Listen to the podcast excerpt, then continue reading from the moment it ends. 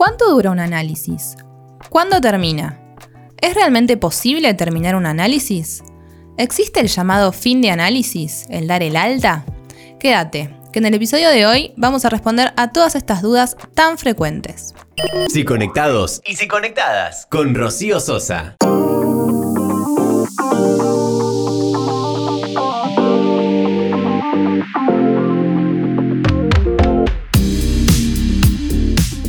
Tenemos que tener presente que el psicoanálisis, como siempre digo, no promete felicidad completa. No promete completud ni nos dice que nos sentiremos totalmente plenos una vez finalizada una terapia. Una de las preguntas que Freud se hace mientras escribe un texto llamado Análisis terminable e interminable es ¿Es posible finalizar una terapia? Y antes de responder por sí o por no, se pregunta a qué se refieren los analistas con terminar.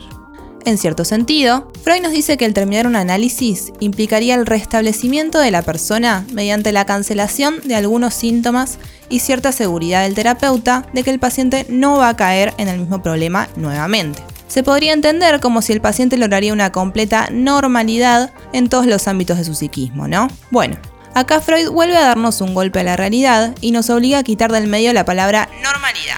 Nos dice que el yo normal no existe. Textualmente lo que dice es, ese yo normal, como la normalidad en general, es una ficción ideal. En el capítulo 3 de esta obra, el padre del psicoanálisis nos habla de la importancia de la intensidad constitucional de las pulsiones para la resolución del conflicto. Dicho en criollo, resalta lo importante que es eso que nace con nosotros y nosotras a la hora de la resolución. ¿Qué es una pulsión? Para decir muy brevemente y en pocas palabras, vamos a decir que es un proceso que consiste en un empuje, una carga energética que empuja. Bien, en primer lugar, se afirma que el objetivo del análisis sería el domeñamiento de la pulsión. Domeñar significa dominar, someter. Es decir, la terapia tendría como fin someter la pulsión admitiéndola totalmente dentro de la armonía del yo. El estar sano, por lo tanto, sería cierta proporción de fuerzas en que la robustez del yo puede soportar la robustez de las pulsiones. Para decirlo metafóricamente, podemos imaginarnos a una ciudad construyendo un dique alto, de manera que, cuando la marea del mar sube, el dique la frena y la contiene. Esto distinguiría a quienes se han analizado de quienes no.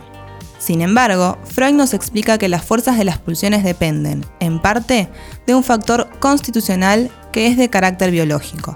Y es por eso que algunas personas tendrían una disposición pulsional más potente y por ende más difícil de domeñar. De todas maneras, estas fuerzas pulsionales pueden ser aumentadas por factores que él llama inespecíficos. ¿Qué sería un factor inespecífico? Puede ser un shock, un evento traumático o cualquier otra vivencia de cambio rotundo que todas y todos vivimos, como por ejemplo la pubertad. Con el pasar de los capítulos, en el sexto, Freud se pregunta si la alteración del yo es adquirida o es constitucional.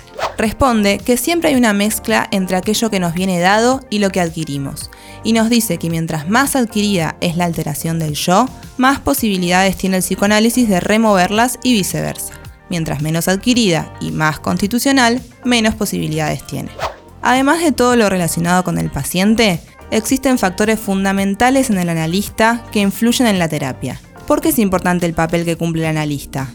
Bueno, porque el nivel de elaboración de sus conflictos va a influir en su trabajo. Freud nombra tres factores a tener en cuenta. En primer lugar, que el analista tiene que estar en constante análisis. Sí, los analistas también tenemos que ir a terapia. En segundo lugar, trabajar las propias resistencias que tiene el analista. Por último, Tener en cuenta que la constante exposición a los conflictos pulsionales de los pacientes podría despertar en el analista un estallido de sus propios conflictos. Así como la persona que trabaja con rayos X se encuentra indirectamente expuesta a los daños de los mismos, algo similar ocurre con el analista. Entonces, ¿cuáles son las posibilidades de la terapia? ¿Análisis terminable o análisis interminable?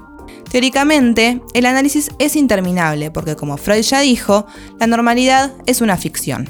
Sin embargo, en la práctica se puede pensar de manera distinta. ¿Por qué? Bueno, porque a pesar de tener conocimientos en que el yo normal es una falacia, Freud nos dice que uno como analista puede conformarse con crear las condiciones psicológicas más favorables para las funciones del yo. Esto quiere decir conformarse con cancelar los síntomas que están aquejando, que están molestando al yo, y lograr ciertas condiciones mejores a las que se veía expuesto el paciente cuando comenzó el análisis.